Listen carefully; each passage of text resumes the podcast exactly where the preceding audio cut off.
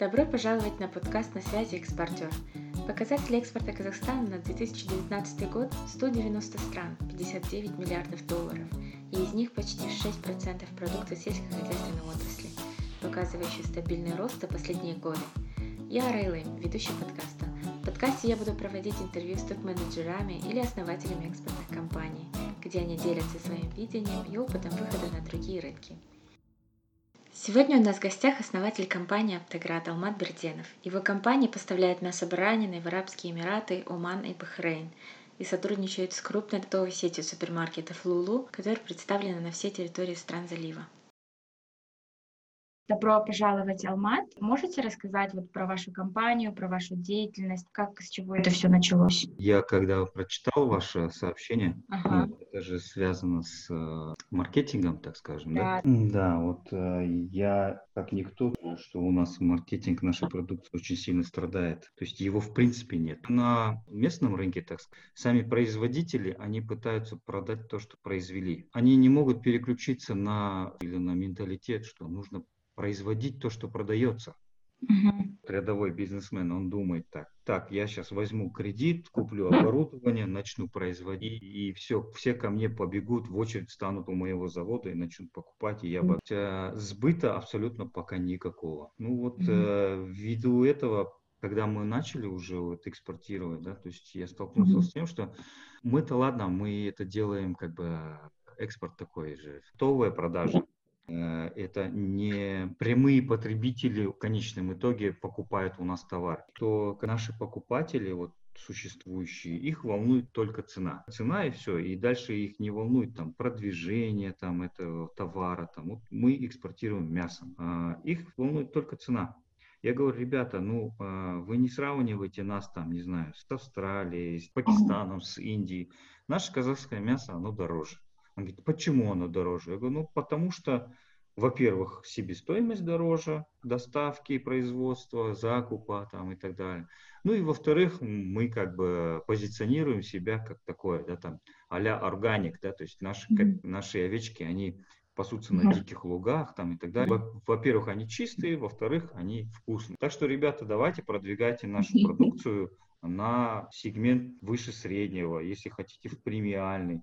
Не просить постоянно там, да, там, снизять цены, конкурировать с Австралией и так далее. Э, столкнувшись с этим, я понял, что их вообще не интересует это, и они не занимаются маркетингом. Поэтому я такие, ну, такие маленькие, жалкие попытки начал делать там в Инстаграм, Фейсбук, там, рекламировать уже конечным потребителям, чтобы они хотя бы узнали о нем, да, о нашем казахстанской ягнятине, какая она вкусная и так далее. И э, столкнулся с тем, что у нас нету абсолютно промо-роликов про природу Казахстана, про сельское хозяйство Казахстана. Я в Ютубе искал там промо Казахстан и так далее. Одни только Астана, инвестиции и, и все. Нам больше нечего показывать. На самом-то деле там и реально есть что показать. Такие красоты, да. такие степи, там предгорья, там луга, там, да, то есть это, это все же э, завораживает и в принципе помогает, да, там продвинуть нашу продукцию. Так сказать. А как вы вообще оказались в Дубае? Как вы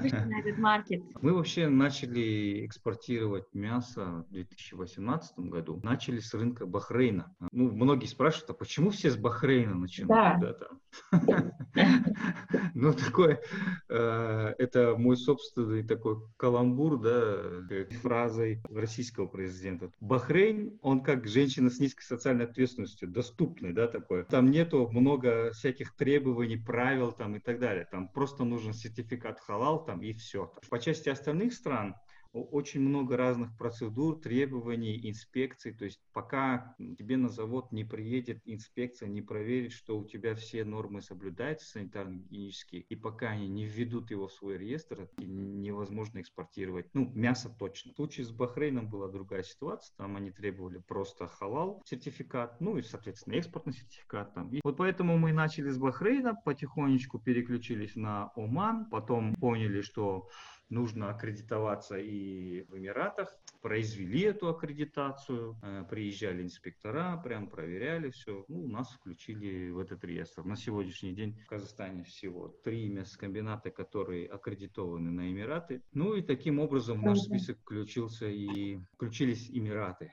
Мы начали поставлять в 2019 году туда в феврале. Параллельно было много несколько таких выставок. То есть наша компания первая казахстанская компания, которая выставлялась на международной выставке Галфуд в Эмиратах, в, в Дубае, да. Потом были еще разные мероприятия, торговые миссии, межправительственные комиссии там, и так далее. Ну, везде мы постарались участвовать и таким образом, постепенно понимая а, этот рынок, ну, как бы начали плотно заходить. Как я и вначале говорил, что вот беда в том, что существующие покупатели а, постоянно требуют снизить цену, параллельно не думая о продвижении продукта, там, да, позиционировании его как-то там так далее. Они легко могли там перебежать к другому поставщику, кто там на 5 центов из Казахстана предложит. Да.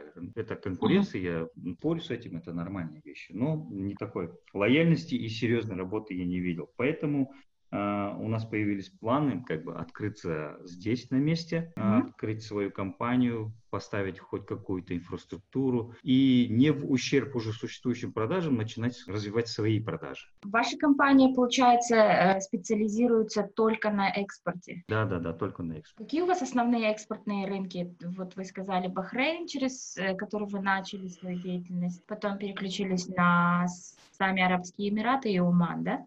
Да, да, да, да. Ну, пока сейчас вот только эти три рынка. Ага. А, как я и говорил, что экспорт мяса, он связан с определенными процедурами, поэтому а, мы ага. продолжаем, ведем работу над открытием новых рынков. На, на второй стадии сейчас у нас должен быть э, Катар, Саудовская Аравия. Ну и, конечно же, очень ждем а, Китая. Да, Китай все ждут. Да. А почему вообще трудно выходить на китайский рынок? Почему вот как бы все говорят о нем, но мало показателей. Китай – это такой большой, огромный рынок, да, с а. высоким потребительским спросом. А, ну, все думают, что как бы Китай как бы потребит все и скушает все, и там полный беспредел. Mm-hmm. На самом деле самые жесткие требования, правила на самом деле в Китае. Не так-то просто в Китае вообще что-либо поставить. У них очень много барьеров. Ага, какого рода барьеры? А, ну, те же самые требования к продукции, к ветеринарные требования, анализы. Там. Вот мы с ними, с Китаем, наше министерство сельскохозяйства согласовало ветеринарный сертификат еще в 2016 году. А, а вот оказывается, лабораторные анализы, которые должны быть произведены перед отправкой мяса не были согласованы. То есть у нас там, mm. скажем, с десяток анализов берется, а у них там нужно там 15 анализов. Это, это полностью как бы работа нашего министерства. А потом все-таки аккредитовали 5 мясокомбинатов в Казахстане на разрешенных на Китай. Это mm. чисто по баранине. И еще усугубляется тем, что на баранину отдельная инспекция, на говядину отдельная инспекция, на курицу, там, свинину. То есть э, такие вещи, да. Китай, он такой вроде бы и доступны, но совсем такие на самом деле не очень доступные. Если мы скажем там, допустим, давайте применять стандарт какой-то там международный, на самом деле это тоже не дает результата, потому что в любом случае, какой бы ты стандарт там, э, HASP, ISO, там, при получая сертификацию, это на ага. них не влияет, и они в любом случае все равно, каждая страна по-своему предъявляет ага. еще какие-то дополнительные требования и хочет приехать и удостовериться. В принципе, каждая страна в первую очередь очередь заботиться о своей пищевой безопасности. Поэтому, да. Поэтому э, как бы наши органы должны работать в усиленном режиме в плане определили для себя Китай и давайте там всем ведомствам работать, лопатить все эти документы, нужно предоставлять там и так далее. Но я скажу так, что в принципе за последние там 4 года наше министерство очень огромную работу проделало. То есть э, раньше я вообще удивляюсь, как они рапортовали об каком-либо экспорте, допустим, того же мяса на самом ага. деле. Э, реально мясо начало экспортироваться только там в 16 году, это вот начали там Иран экспортировать, в 17, 17 году Иран, Китай там чуть-чуть были попытки. И еще, знаете, вот Китай как там, чуть-чуть какая-нибудь вспышка, там в Атрау у нас оспа какая-то там у баранчиков появилась, они сразу закрыли весь Казахстан. Ясно. Да. То есть тем, тем, очень, да, очень да, высокие тем, требования. Да, да, да. Тем временем мы спокойно в то же самое время экспортируем в Эмираты там, и в другие арабские uh-huh. страны. Ну, непонятно, да. То есть у каждой страны как бы свои черви в голове, поэтому трудно э, сориентироваться в такие времена. Вот сейчас, допустим, вроде бы э, тоже э, улучшение ситуации по тому же ковиду идет. Буквально вчера Урумчи весь поставили на локдаун, границу с Казахстаном полностью закрыли, все грузы остановили. То есть любое какое-либо изменение, это все отражается на экспорте. Да, и это только такие технические, да, там могут возникнуть проблемы. То есть какая-то вспышка, какие-то там заболевания там и так далее. Не говоря уже и о политических рисках, да, то есть, то есть тот же самый Китай, э, Австралия обвинила там на международной арене, что Китай виноват за ковид и нужно как бы призвать к ответственности. Так Китай взял, сразу закрыл границы и австралийскому мясу. То есть они используют экспортно-импортные отношения как рычаг для решения. Да, да, да. да. А, Китай очень любит этим баловаться, на самом деле. А, мы в свое время, когда еще Китай разрешал импортировать монгольское мясо, я ездил в Монголию, ну, пока с Казахстана не было разрешено, хотел потренироваться там, с Монголией, в Китае. И именно в тот момент Монголия приняла э, с официальным визитом Далай-Ламу, ну, они взяли и закрыли, мотивировав, что там в Монголии какая-то там вспышка болезни. Вот и все. А какие изменения на внутреннем рынке могут содействовать выходу на другие рынки? То есть как а. компании должны изменя- измениться, как государство должно измениться, с вашей точки зрения, да. как эксперта?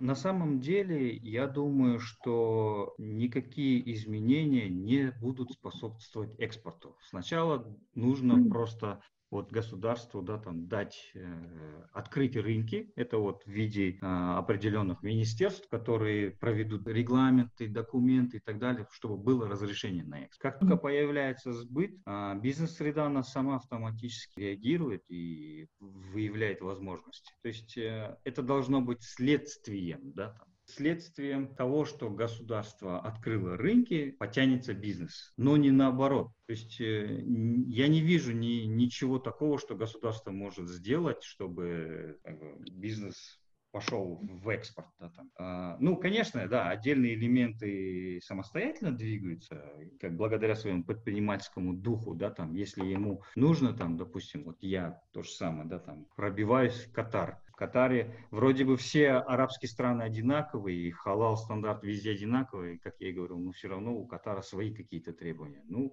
на своем уровне я пытаюсь как-то состыковать и посольство, и ведомство, и так далее. Ну, это такой долгий путь. Как только открываются границы, как только какая-то партия там уходит на экспорт, выявляются проблемы, какие-то барьеры, какие-то э, нюансы административные, экономические, логистические и так далее. Вот тогда уже бизнес заявляет, что, ребята, потенциал на том-то, том-то рынке есть, но мы не можем ни конкурировать, ни нормально экспортировать, потому что есть такие-то проблемы, такая-то там, допустим, дороговизна логистики и так далее. И ага. тогда уже государство может отреагировать путем каких-то послаблений, каких-то дотаций там и так далее, чтобы развивать это направление. А, например, то, что вы говорите, сначала нужно предприятиям выйти на другие рынки, столкнуться с проблемами, а потом эту информацию уже дать, э, выводить на уровень Государственного комитета, и они будут уже способствовать, да? Я думаю, да, это мое личное ага. мнение, потому что, ну, это в принципе эволюция. Сначала ага, должен да. быть шаг, чтобы увидеть, да, сначала нужно постучаться да. в дверь, чтобы увидеть, что за ней. Не, угу. Государство не может за бизнес там решить все проблемы и сказать, вот, вот тебе протоптанная дорожка, давай делай. Ага. Вы вообще слышали о каких-то государственных программах поддержки экспортников? Да, очень даже а, хорошие у нас инструменты. Э, на самом деле наши власти очень много делают для экспортеров, для предпринимателей. Много. Я думаю, даже слишком много. Это иногда порождает иждивенские настроения, и Люди, люди думают, что государство все им должно сделать ради того, чтобы они работали. Есть несколько финансовых институтов, которые оказывают финансовую поддержку.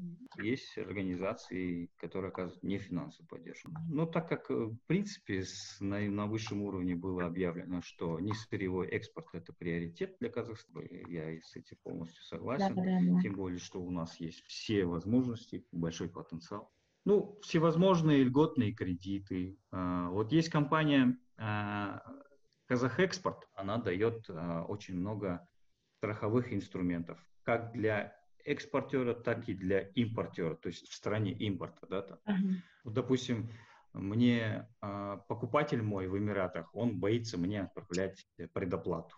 Я без предоплаты боюсь ему отправлять товар. Казахэкспорт может предоставить либо страховку по возврату платежа моего, а, моего товара, да, там, а. если я, если я без, без оплаты отправлю товар и он мне не оплатит, то Казахэкспорт не возместит. И есть обратная, да, страховка авансового платежа. Импортер в стране импорта, он мне оплачивает товар, если я не отправлю ему товар, то Казахэкспорт ему возместит его предоплату. А, Ясно. Да. Есть э, инструменты страхования кредита экспортера. То есть я иду в любой банк или финансовый институт, говорю, вот я экспортирую там мясо, мне нужны деньги а, на оборотку, на закуп сырья, на оборудование, а, но у меня не хватает залога. Казахэкспорт может предоставить страховку на всю сумму кредита, и это будет выступать в роли залога. Страховка от банк перед моим, по моему дефолту, возможно. Ну, как бы э, не все так просто на самом деле, это так все красиво выглядит в буклетах, там, в их программах, на сайте все это расписано mm-hmm. красиво. Но на самом деле предпринимателю нужно будет еще и доказать то, что он нормальный предприниматель экспортер и так далее. То есть, когда мы, не экспортировав ни одного килограмма мяса, пришли в Казахэкспорт, они, естественно, на нас косо смотрели и ага. не доверяли и так далее. Где-то через годик они начали на нас внимание обращать и начали уже предоставлять свои инструменты нам. И на сегодняшний день мы очень даже хорошо пользуемся инструментами Казахэкспорт. Кстати, первой, первой компанией, которая использовала международный факторинг а, в Казахэкспорте. Mm. Ну, очень интересный инструмент. Кроме того, есть нефинансовые инструменты. Ага. Это возмещение затрат. Ну, кстати, это тоже финансово считается. Возмещение затрат на участие в международных выставках, на продвижение, рекламу вашей продукции за рубежом. А, есть такие инструменты внешней торговой палаты, то есть они за бесплатно вообще возят наших предпринимателей по разным международным выставкам, выкупают стенды, там оплачивают билеты. А насколько сложно получить вот эти все услуги? Насколько сложно добиться их? И открыто ли это каждому э, желающему предпринимателю выйти на экспорт? Ну, в принципе, я думаю, что каждому. Я думаю, что да, каждому. Единственное, как я и говорю, да, не стоит ожидать, что все так легко, но uh-huh. и самому нужно просто тоже соответствовать, да. Если, ну, в нашем случае чуть-чуть другая история, конечно, да. У меня нет ни своей фирмы, ни своего мясокомбината. А, я что uh-huh. делаю? Я а, езжу по фермам, по горам, по степям, покупаю у фермеров баранчиков, их везу uh-huh. на оговоренный мясокомбинат, они мне их забивают, я плачу за услугу, я упаковываю, я отправляю. Да, в данном случае э, меня считают трейдером. Ну, трейдерам многие, многие такие услуги, они недоступны. Все программы поддержки заточены на производителей. Да. А есть ли у нас вообще мощность производства? Я согласен, да, с тем, что у нас нету такого одного канала. Э, и опять же, государство со всех сторон кричит, там, ребята, объединяйтесь в кооперативы и так ага. далее, дают какие-то ништяки от государства этим кооперативам, но это все превращается в формальность. На самом деле просто нету таких э, деятелей, которые бы объединяли в кооператив много тех же самых фермеров, и чтобы фермеры шли охотно туда, а не ага. ради каких не ради каких-то там преференций, там, чтобы купить какие-то субсидии и так далее. Какая-то мотивация неправильная. Мощностей, как вы спросили, вполне достаточно. Ага. А, если мы говорим, допустим, про мясокомбинаты, ну, больше половины мясокомбинатов, построенных в стране сейчас, они просто на 80% простаивают, и они не работают, потому что нет сырья. Начали не с, не с того конца, я не то чтобы обвиняю, это неправильно, но получилось так, как получилось, да, то есть много мясокомбинатов, много убойных цехов, которые не загружены, потому что нет сырья. Я столкнулся с этим где-то на второй год, когда мы уже мелкооптовыми экспортом занимаемся. То есть мы по 2-3 тонны мяса 2-3 раза в неделю мы самолетами отправляем. Да? При таких очень мизерных маленьких объемах у нас э, не хватало сырья. И это связано с тем, что неорганизованность этих мелких фермеров, вот как раз таки, как вы тоже заметили, что нету кооперации, кооперации нету кооперативов, ага. да, ну и плюс, э, это наша особенность, наверное, вот если говорить про мясо, у нас ярко выраженный сезонный характер овцеводства. То есть у нас окот идет в марте-апреле месяце, и mm-hmm. все. Это массовый окот по всей стране. И все. А рынок-то требует постоянства, рынок, да. треб, рынок международный требует, чтобы круглый год поставлялся товар одного uh того же качества, одного того же калибра. Нет, а можно ли этого достичь? Этого можно достичь. Вот опять-таки мы возвращаемся к тому, что я вначале говорил. Мы пытаемся продать то, что произвели, а мы должны производить то, что продается. То есть да. наши, наши барашки рождаются в марте, начинают их продавать там в июне в трехмесячном ага. возрасте, и вот так весь год продают. Пока они растут, туша там идет от 15 килограмм, в декабре она уже 20-25, в следующем марте в годовалом возрасте она уже 30. Рынок этого не приемлет. Рынок хочет постоянно, вот, допустим, Эмираты, они хотят 15-килограммовую туши круглый год. Вот поэтому mm-hmm. нашим фермерам нужно подстроиться под требования, под спрос и делать окот не раз в год, а два раза в год хотя бы. Чтобы это... А почему наши фермеры делают один раз в год? Потому что они не хотят оставлять большое поголовье на зиму. Если на зиму оставляешь, то да. нужно заготавливать корма, это замораживание денег. У нас фермеры пока идут старым традиционным путем, идет и идет. И есть решение э, в плане вот именно э, смещения технологического цикла, да, разбивки его на периоды.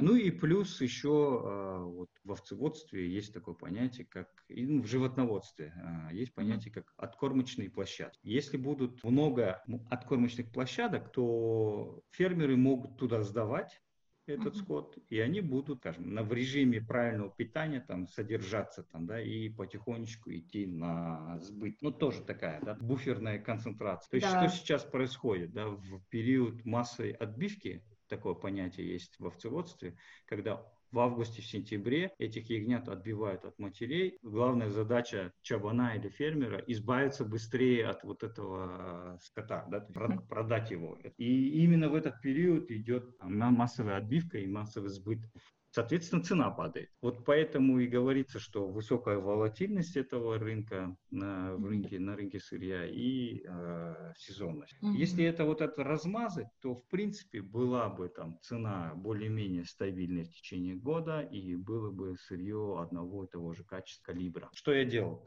А, вот в Бахрейн, когда мы начали отправлять, мы, я заходил на инстаграм аккаунты наших покупателей, брал их подписчиков, заставлял их смотреть на нашу да. продукцию. То есть я э, занимался продвижением нашей продукции за моего покупателя. То есть это, в принципе, логично, да, то есть ага. если, если их потребитель узнает о том, какой хороший это продукт, они у него больше будут покупать, соответственно, мой у меня будет больше покупать. А каким образом вы это делали? И просто Инстаграм. Я захожу на Инстаграм, да, а. я в Бахрейне, допустим, я там взял всех подписчиков э, Карфуров, Лулу, э, всех подписчиков наших ребята. Это вот такое директ маркетинг, да. Вот вы э, напомнили про правительственные программы продвижения экспорта, то, что они могут выделить бюджет на маркетинг на экспортном рынке. Пользовались вот этими услугами? Я не пользовался этими услугами, потому что я считаю, что они неэффективны. То есть там э, какие возмещения делают? Там, если в журнале статью сделаете, в телевизоре рекламу, на радио, там, билборд какой-то повесите там и так далее. Да? То есть, в принципе, это такого рода реклама, мне кажется, она уже изжила, и она уже соответствует критериям времени. Да? И сейчас идет только SMM, да? только в социальных сетях нужно рекламировать.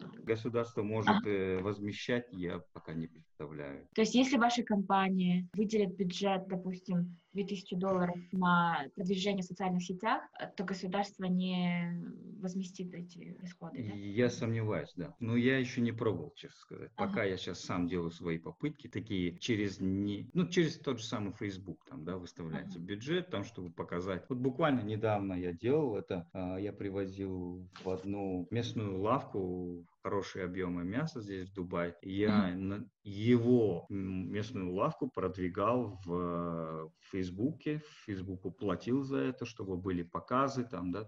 Ну, это действует, это реально работает. В плане маркетинга, а, я думаю, просто нужно более свежие умы в рядах государственных структур, которые ну, реально знают да, ситуацию. То есть mm-hmm. вот эти билборды, журналы, телевизоры, они должны понимать, что это не работает, и это, да, это очень дорого, да, и а, а, оно неэффективно. И поэтому и не пользуются этими инструментами. Я бы, допустим, э, зашел бы через инфлюенсеров, да, там есть uh-huh. такие инфлюенсеры, там, в плане мяса, опять же, да, я бы выделил бы бюджет там пригласил бы там этого Нусурьет или Чизен Бурак, вот эти турецкие есть же, эти гуру стейков. Лучше выделить бюджет и пригласить их в Казахстан, там, да, поводить по ресторанам, дать попробовать это мясо. Пусть он эти все события запостит у себя в Инстаграме, да, там, и тогда весь мир там, да, там просто взорвется, да, и узнает о том, что есть такой Казахстан, что там такое-то, такое-то вкусное мясо. Потому что это инфлюенсер объявил об этом. Это будет мощнейшая реклама это будет мощнейший маркетинг на самом деле. То есть вы считаете, что нужно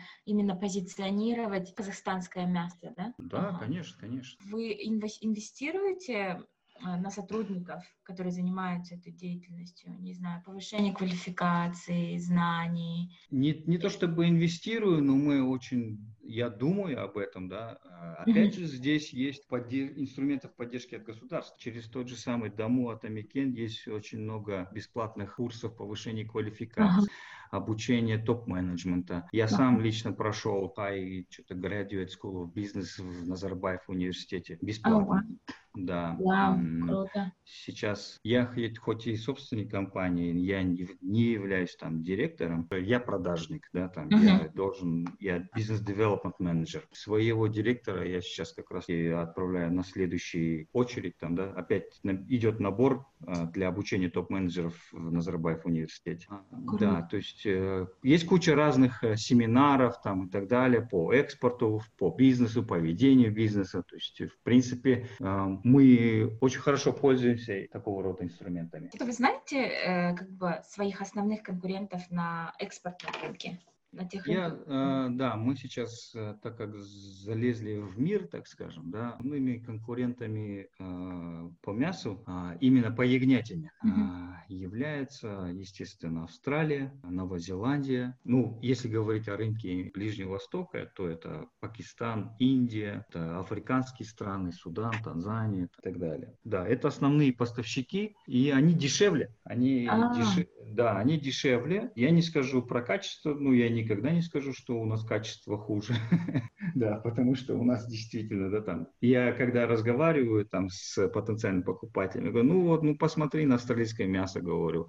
Все, все как один клонированные. Я говорю, ты думаешь, что они реально росли на диких пастбищах. Говорю, вот другое дело, посмотри на наших казахских баранчиков. Один маленький, косой, кривой, с одной ногой, с одним глазом. Видно, что в дикой среде вырос. Ну, конечно, это шутки, но все равно это действует на них на самом деле. Я не говорю, что в Австралии там баранчики все под стероидами, все клонированные. Там тоже на самом деле э, они пасутся на пастбищах и так далее. Наверняка что-то им просто добавляют, там какие-то биоактивные добавки там, да, для роста, для, в принципе, нормального, безболезненного жизни. Ну, у нас этого, у нас этого не, зня, не знают, у нас даже если будут знать, они лишние деньги не будут тратить, поэтому баран как баран. Там. На самом деле баран он и в Африке баран. Ну, мы пока держимся на таком имидже, так скажем, да, что у нас там а-ля органик. Если говорить в принципе о конкуренции, то ее для Казахстана пока нет. У нас нету ни объемов больших, ни каких-то конкурентных преимуществ. Поэтому мы не конкурируем. Мы просто заявились, скажем, мы казахское мясо дорого продаем, казахи его не продают. И все. Берите, если не хотите, то не берите. Да? Потому что у нас объемы маленькие. На сегодняшний день поголовье мелкорогатого скота в Казахстане всего 18 миллионов. При потенциале 70-80 миллионов. Да. А это Если... с чем связано? Почему мощность не растет, производительность очень низкая? Много факторов. Вообще, э, где-то в 50-х, 40-х годах вообще в поголовье в Казахстане было таким примерно. 40-50 миллионов примерно было поголовье. Но с Советским Союзом индустриализация э, и так далее, то есть вот эти и коллективизация, то есть вот это все привело к резкому снижению поголовья. В принципе же казахи всю жизнь же были овцеводами. Да, это, это традиционный бизнес. Просто, да, оседлый образ жизни, вот это, как я говорил, индустриализация и так далее. То есть они начали отходить от э, отгонного а, животноводства, начали заниматься КРС, крупнорогатым. И особенно большой удар, я считаю, это мое, опять же, личное мнение, ага. Э, особенно удар последний нанесло наше государство. Они объявили об э, поддержке массовой э, животноводства именно КРС. То есть все возможные субсидии, преференции, дотации, все отдали коровам. Начали массово завозить этих ангусов, герефордов, племенной скот, там завозишь бычка, на тебе субсидия. Кормишь его, на тебе субсидия. Осеменил, на тебе субсидия. Сдал надкормочник, на тебе субсидия. Сдал на мясокомбинат, на тебе. И, соответственно, мало того, что не выделили, уделили внимание овцеводству, много фермеров просто бросило овец и стала заниматься коровами. Потому что это было выгодно фермеру. Ну, как бизнес это не был самодостаточным и окупаемым бизнесом, но за счет всех вот этих преференций, субсидий, дотаций, карман фермера хорошо поступало. И, а, как я и говорил, да, там резко снизилось. Не то чтобы снизилось, но, по крайней мере, не увеличивалось поголовье. Только, как только начался экспорт примерно 16-17 года, вы заметили, то есть э, мясо баранины с 900 тенге тенге, с 800 тенге резко скакануло на 1500-1700 тенге. А потребление самой баранины на рынке не увеличилось. В принципе, казахи как потребляли, так и потребляют до сих пор. То есть, э, поэтому, и, поэтому и не сокращалось, наверное, так сильно поголовье, но и не увеличилось. Его держали в таком коматозном состоянии. Цена поднялась за счет э, спроса на это. То есть, когда мы начали у фермеров скупать по 200, по 300, по 1000 голов, они mm-hmm. понимают, что спрос есть, почему бы мне цену не поднять, потому что приходит другой экспортер рядом, говорит, давай я у тебя на 50 тенге дороже куплю, потому что у него горят контракт. Вот и все. И это mm-hmm. нормальная вещь, это конкуренция, да, это, mm-hmm. да, то есть наконец-то овцеводы начали зарабатывать ощутимые деньги, это хорошо. Конечно, пошла волна негодования от диванных там, аналитиков, которые говорят, вот, нам самим не хватает мяса, вы там экспортируете, а у нас там уже невозможно купить баранину и так далее. Для них э, самый кайф, когда они лежат на диване, чабан, холод и грязь работает и получает 900 тенге. В то время, когда он сейчас уже получает достойно 1500-1700 тенге за килограмм.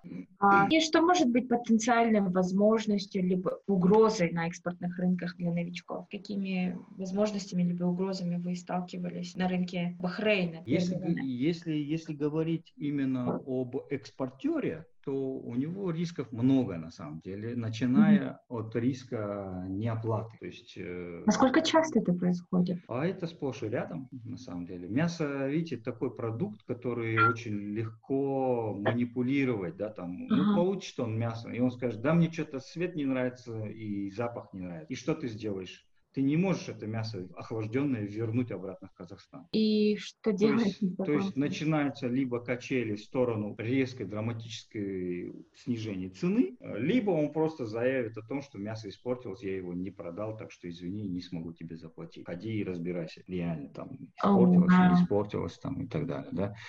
Поэтому э, трудно продвигать, потому что ну, есть такая опасность. Это первый риск. Да. Второй риск, э, как я и говорил, у нас э, это мясо, это очень сложно, да, охлажденное мясо экспортировать, потому что ну, на каждом этапе риски. Это, это нужно забить, это нужно охладить, это нужно транспортировать в аэропорт. В аэропорту mm-hmm. инфраструктура не соответствующая. То есть оно реально может испортиться. Здесь просто такие технических рисков очень много. Это просто ведется а, опытным путем.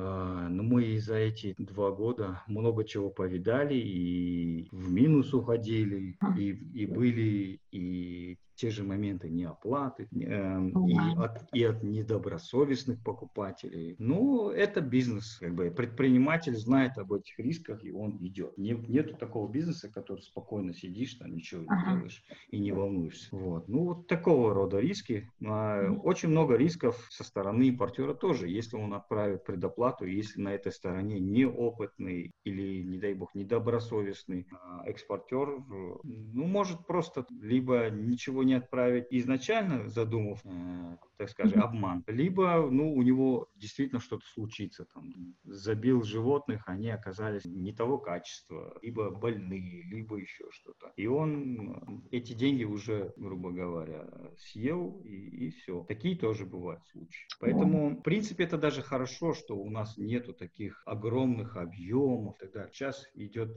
период адаптации, привыкания, обучения и так далее. В принципе, даже хочется. Хорошо, что у нас такая ситуация сейчас. То есть вы думаете, что в будущем э, это все изменится, и наш рынок, он станет более адаптируемым? Однозначно, да. да. Сейчас уже, ну, мы, допустим, уже обрели хороший опыт, мы уже знаем ситуацию, мы знаем, uh-huh. как работать, мы уже разрабатываем собственные инвестиционные программы. Мы, ну, так как uh-huh. производство, э, поставка сырья не соответствует нашим требованиям, нам приходится и туда лезть. А так, если бы все в Казахстане было бы классно в этом плане, я бы и не был бы в Казахстане, я бы ходил бы по миру и продавал бы его. Опять-таки вопрос э, от новичков, так скажем. Какие макроэкономические, юридические барьеры нужно обращать внимание в самом начале? Что нужно не пропустить? Что бы вы посоветовали?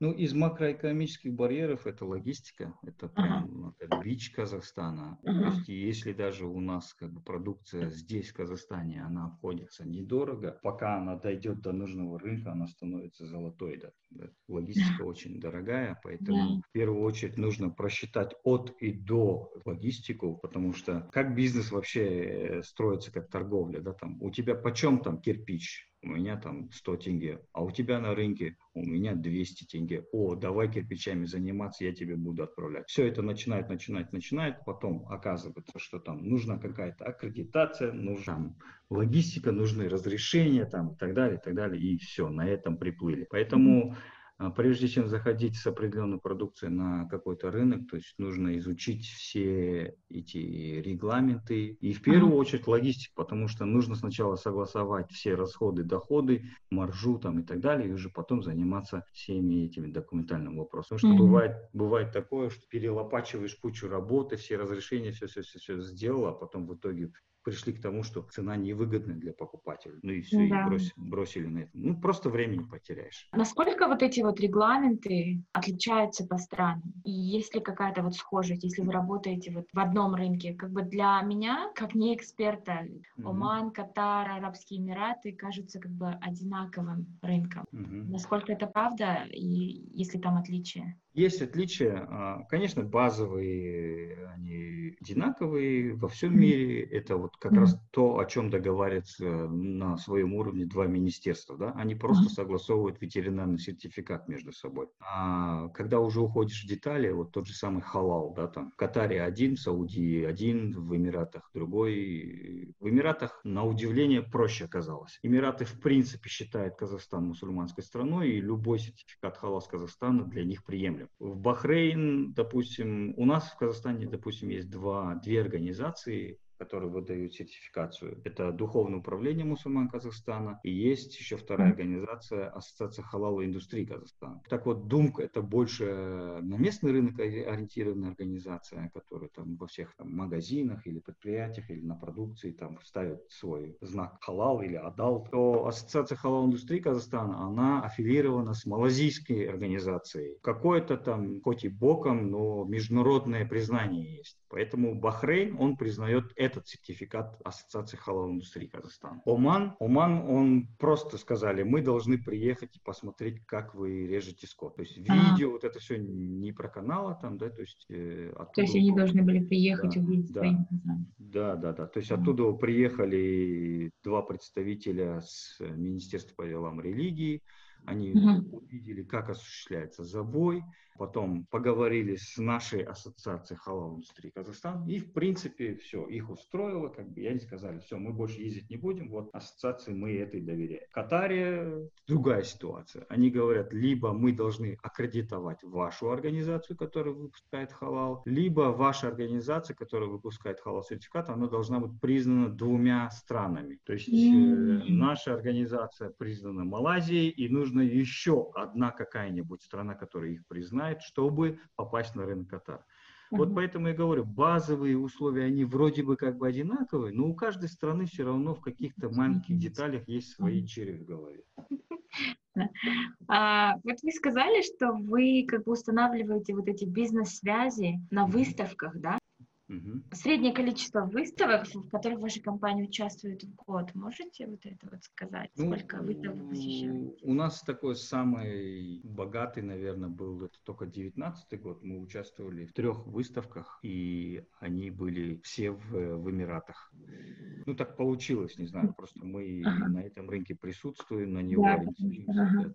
В Китай мы не поехали, потому что в это время мы занимались Эмиратами. Китая очень много. И, как я говорил, государство очень хорошо помогает в плане доставки наших производителей, наших предпринимателей на разные выставки. Есть целый план годовой и в внешнеторговой палате, в Атамикене. То есть любой, в принципе, предприниматель может зайти на сайт, там увидеть mm-hmm. этот план, подать заявку, быть отобранным. Ну, сейчас вот в 2020 году понятное дело, что никуда не ездили. Недавно буквально запустили э, инструмент оплаты за предпринимателя золотого аккаунта в Alibaba. То есть э, минимально там золотой аккаунт, Gold Membership стоит полторы тысячи долларов, годовой абонемент. Это государство оплачивает. А что а, вот это вот золотой аккаунт дает? А, золотой аккаунт на Alibaba, ну, во-первых, вы, наверное, знаете, что такое Alibaba, да? Да, да, да. Да, это мировая торговая площадка, это не только Китай. Mm-hmm. И когда выставляешь туда товар, и у тебя стоит знак Gold Member, то у тебя, во-первых, доверие больше, во-вторых, твой продукт на первой строчке продвигается. Это, в принципе, я уже даже говорил это, это аналог или эквивалент участия во всех выставках мира единовременно, на самом деле. Это wow. очень хороший это очень хороший инструмент. Там делается мини- мини-сайт. И как только мы, мы тоже получили этот статус, и как только мы получили этот статус, количество запросов прям просто в десятки раз больше сразу стало. Со всего мира или с Китая? Со всего мира, со всего. Вау. Это даже круто. Там, Я об этом даже не знала, что да. Alibaba можно использовать э, в целях продажи мяса, так скажем. Там это же B2B площадка, там все можно, там, ага. там столько товаров. Alibaba это очень такой серьезный инструмент на самом деле. Но многие не пользуются, во-первых, потому что не знают, во-вторых, просто не хотят, что ли, и, или чуть-чуть не соответствуют. Эй, ладно, там на государство нельзя надеяться, у нас же всегда такое негативное. Сейчас есть вот программа, даже уже до того дошли, что создали компанию государственные, ну, у нас это мастера спорта по созданию разных государственных компаний, Кастрейт называется, да, они, они запускают программу Export Accelerator, очень хороший, я думаю, инструмент, мы попадались тоже, но пока еще не началось, то есть они будут за ручку водить предпринимателя по всему миру от и до, до того момента, пока он сам полностью не станет а, независимым и нормальным экспортером. Но я читала то, что это для производителей опять-таки, да? Да, да, да. У нас, много, у нас многие, у нас не то, что многие, у нас все программы, они заточены на производителей. И мы постоянно сталкиваемся с тем, что нас, меня считают трейдером. Я говорю, ребята, я бы был бы трейдером, если бы я на мясокомбинате купил мясо и его также продал. Нет, я же покупаю скот, я его везу, я его забиваю, плачу. То есть это я аутсорсю некоторые процессы и все. К сожалению, видите, это просто правило. Этих людей тоже можно понять, у них так прописано, да, то это должен быть производитель, у него должен быть завод или так далее. Я считаю это недочетом. А почему? Производить и продавать это разные искусства. Во-первых. Всю дорогу, всю цивилизацию развивали купцы. Купец, который везет караваном в какую-то другую страну, продвигает товар, продает его, зарабатывает, несет риски потерь, неоплаты, порчи и все так. Почему купец не может пользоваться этими инструментами? У производителя, у него куча забот производственных, технических, да, на, на три шага от своего мясокомбината отойти не может. У него там куча людей работает, у него оборудование ломает, то, все, пятое, все. Mm-hmm. И в это же время он не может ездить по миру, доказывая, да, что согласна. его барашки вкусные. Понимаете? Задача продвинуть этот товар. Причем э, у производителя здесь рисков нету. Если кто попадает на деньги, то только я. Я производителю его за его работу плачу на них сразу. Да?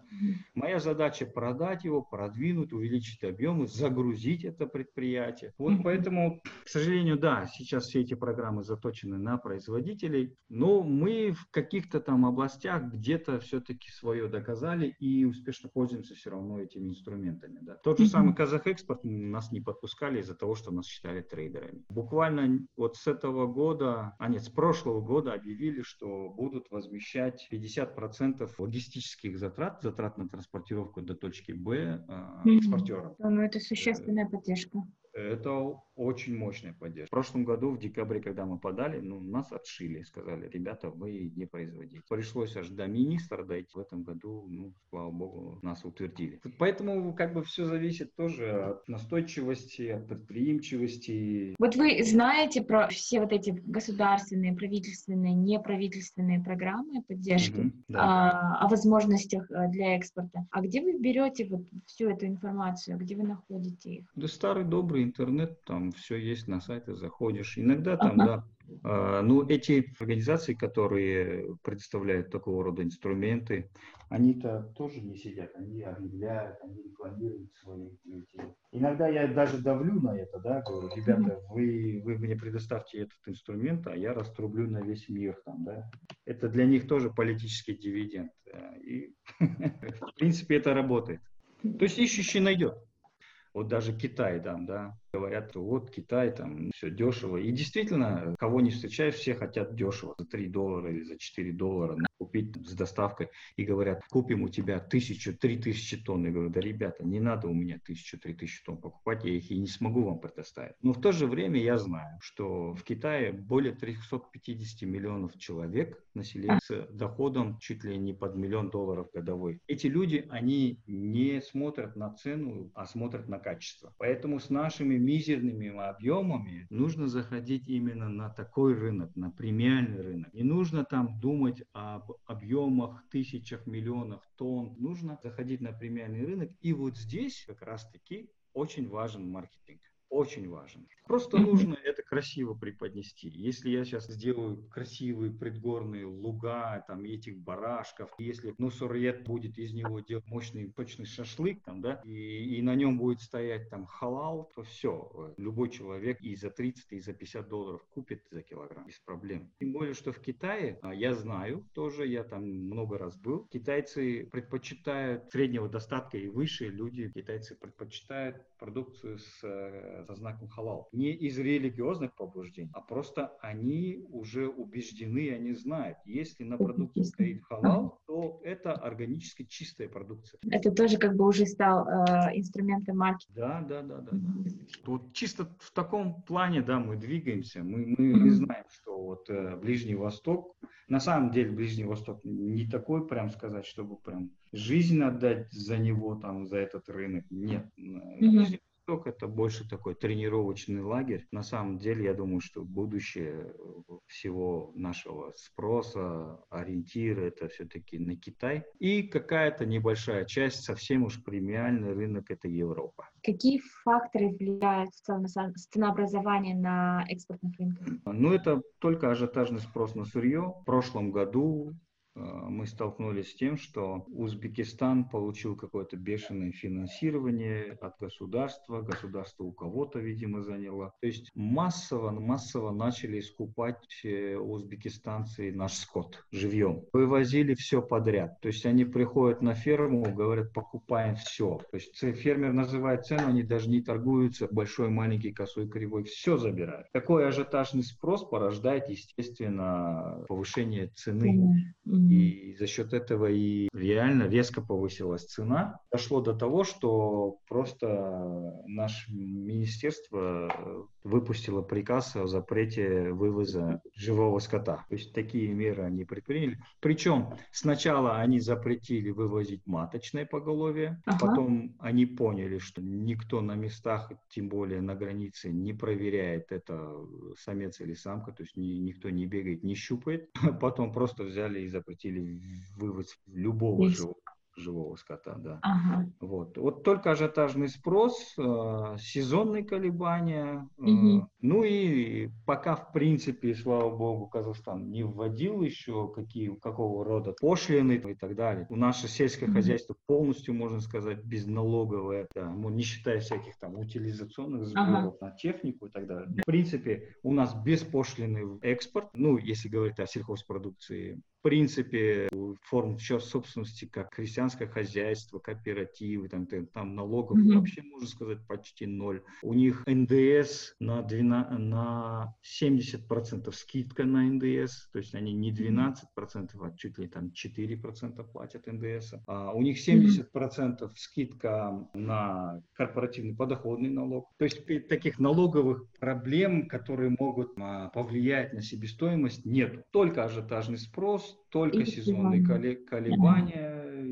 принципе, все. А есть как бы каково отклонение между ценой на внутреннем рынке и на внешнем рынке? Есть ли в целом отклонение? Имеете в виду разница в продажной цене? Да, и... да, да. Ну, Насколько это выгодно, если иногда, да, иногда бывает такое, что наша экспортная цена, она даже дешевле, чем на местном рынке ритейловая цена, да, как mm-hmm. розничная, розничная. То есть э, мы на экспорт отправляем, если по 5 долларов, допустим, да, с, э, в аэропорту Казахстана, так скажем, да, то мясо может стоить то же самое мясо, там 6 долларов на пол или, ага. или, или пять ага. с половиной, да. Единственное, то есть только три тонны я один там в Казахстане никому не продам, то есть, э, а здесь три тонны я разом отправил в Эмират. Поэтому здесь просто эффект масштаба там, да, там, да, эффект за, за, за, за счет объема. Там, и вот. Но мы вообще даже, честно говоря, не смотрим на розничные цены в Казахстане. Иногда мы даже их не знаем. Ну, это же понятное дело, что мы все равно намного больше потребляем. Просто это говорит о том, что